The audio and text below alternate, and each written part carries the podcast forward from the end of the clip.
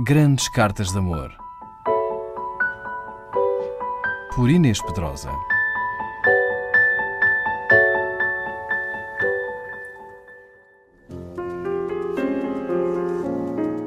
O antigo presidente francês François Mitterrand viveu uma paixão secreta nos últimos 33 anos da sua vida.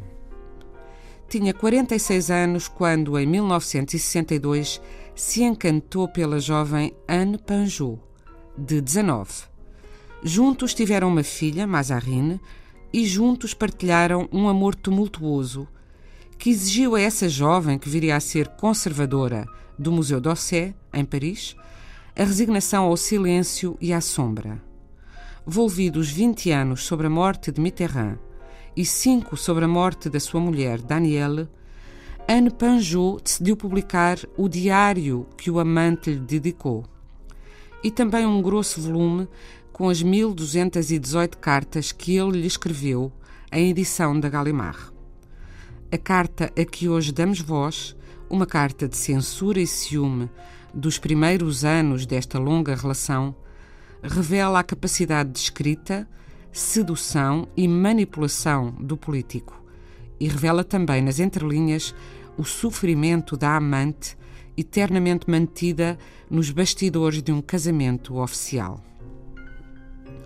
Nova York, 5 de dezembro de 1967. Meu amor, eu amo-vos. Finalmente acaba esta viagem. Tu tornaste-me duramente penosa. Obrigado. É verdade que as tuas duas primeiras cartas não me chegaram, mas quatro cartas escritas em 17 dias, que não foram particularmente absorvidos pelo estudo do direito, também não se pode dizer que seja propriamente a expressão de um amor delirante. Anne, minha Anne, como viver sem um amor que queima e consome o corpo e a alma, enfim, solidários? Sonhei fazê-lo contigo, acreditei nisso. Ainda o sonho ainda o creio, mas troçando de mim mesmo, com vaidade bastante para imaginar que posso dominar a ordem das coisas. Paradoxo. Esperar sem esperança.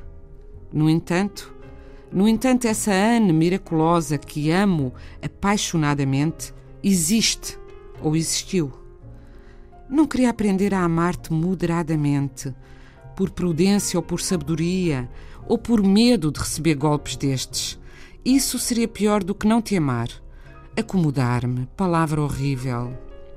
Sabes que nunca até à minha morte aceitarei acomodar-me comigo mesmo. É a minha forma de desafiar o tempo e a usura do tempo. Pois bem, a Anne deste mês de novembro, a vara de cartas, divertida até ao excesso, de contacto cortado com a vida profunda de um amor, e não aquela que me deslumbra, que pode brincar, estou certo que toda a noite, transbordante prazer de viver, porque ela ama e desafia a ausência, porque ela é o amor seguro de si, presente e dominante. Sim, esta brincalhona diverte-me, agrada-me, faz-me rir, seduz-me e pode até deitar-se às seis da manhã depois de ter engatado um rapaz de ocasião. No fundo é-me igual. É a minha Anne, a mesma cujo grito rasga as fronteiras da possessão. Pois bem, a Ana deste mês de novembro, que se recuperava de três anos sem dançar, como quem se droga e não como quem floresce, tendo em si a seiva de um amor todo-poderoso, a Anne d'Auvergne, que economiza o pensamento, a sensibilidade e os selos, não é com essa que se pode atravessar a distância que separa o nada do tudo. Achas-me severo? Não, escreva ao correr do que sinto. Além de que te adoro, minha adorável mulher. Não te suporto quando não és suportável. Apenas isso. Tenho um desejo tão grande de tomar a tua cabeça nas minhas mãos, de acariciar-te as têmporas, de beijar-te o ângulo dos olhos e do nariz, Anne de la noiva selvagem e pura, que sonha com o desconhecido a quem dará o seu verdadeiro primeiro beijo. Anne de Chenaute, de uma nobreza incrível, mãos abertas à vida. Anne ardente e sensual, cujo gozo é o de um fruto maduro, sob o belo sol do pleno verão, e que sabe que a sua curva une céu e terra e que não caímos ao percorrer o ciclo que significa a vida além da morte. Anne, amo-te. O que se passa aqui? Falei diante do clube mais fechado dos dirigentes americanos, no qual conferência e jantar foram apenas uma troca. Pitoresco, instrutivo, fecundo. Ontem, ao fim da tarde, Nova York era tocada pelo pôr do sol de tal modo que da minha janela, no 16º andar de 36, dando para o Central Park, eu via o rosto da Quinta Avenida, colossal, irregular, feito de superfícies planas com uma quadrícula de aberturas luminosas.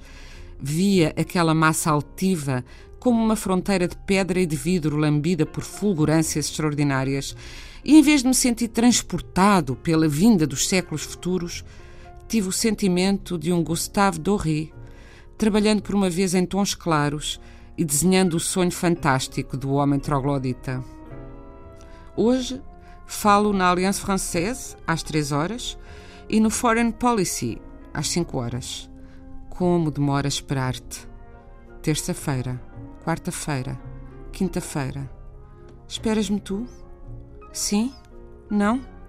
A sério? Falar-te-ei e ver-te-ei na sexta-feira de manhã.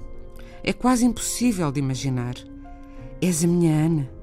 A tua voz dizia-me: Amo-te, François. Grandes Cartas de Amor. Por Inês Pedrosa.